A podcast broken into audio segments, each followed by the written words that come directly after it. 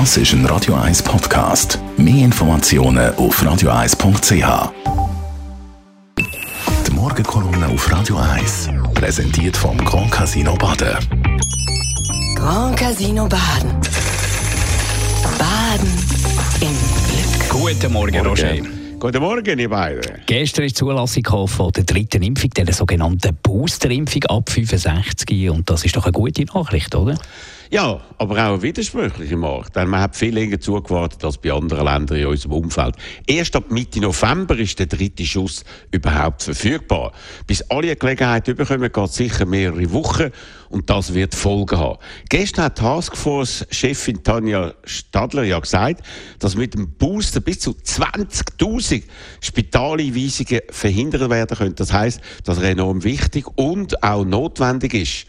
Und darum ist es für mich unverständlich, dass es äh, also für viele Leute bis weit in Dezember hineingeht oder noch länger, also bis mitten im besonders gefährlichen Winter, bis sie an der Reihe sind. Das zeigt mir, dass wir, das zeigt mir, dass man in der Schweiz schon wieder zu langsam zögerlich gehandelt hat. Wie schon bei den Masken, im Contact Tracing und im letzten Herbst mit dem Lockdown, wo darum dann die meisten von den bald 11.000 Covid-Todesfällen zur Folge gehabt hat.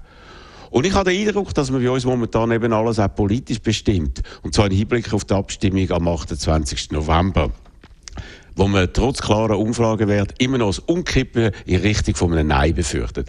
Darum auch hat der Alain Berset letzte Woche den Vorschlag von einem Zertifikat Leid gemacht.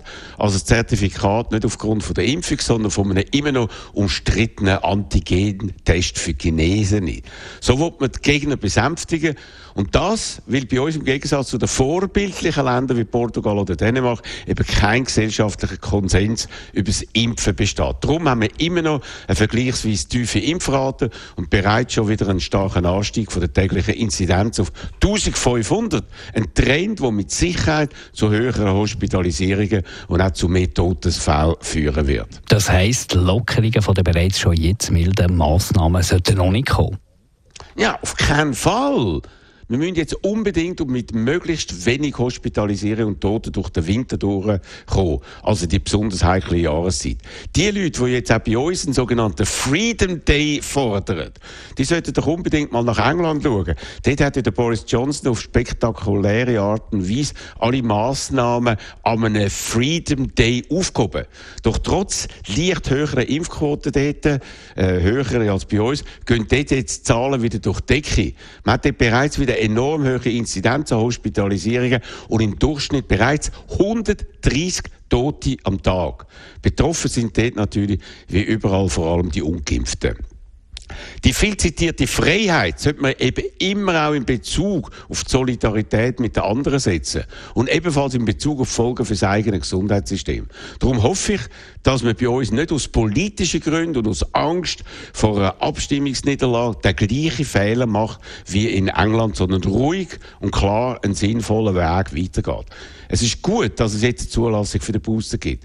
Ich habe mich im März impfen lassen. Die sechs Monate werden also klar vorbei sein, bis ich Gelegenheit für den Booster bekomme. Und ich hoffe, dass ich bei dort keinen Impfdurchbruch erleben muss, wie er wegen der nicht verständlichen Verzögerungen in diesen Wochen bei immer mehr Schweizer passiert. Wir sind also leider wieder in einer ziemlich heiklen gesundheitlichen und politischen Phase. Und darüber reden wir natürlich morgen mit Experten, unseren Hörerinnen und Hörern in einer Wiedererfolg von unserem Tag reden, morgen ab dem 10 Danke, Roger Schawinski. Die Morgenkolumne die kann man nachhören auf radio1.ch. Die Morgenkolumne auf Radio 1.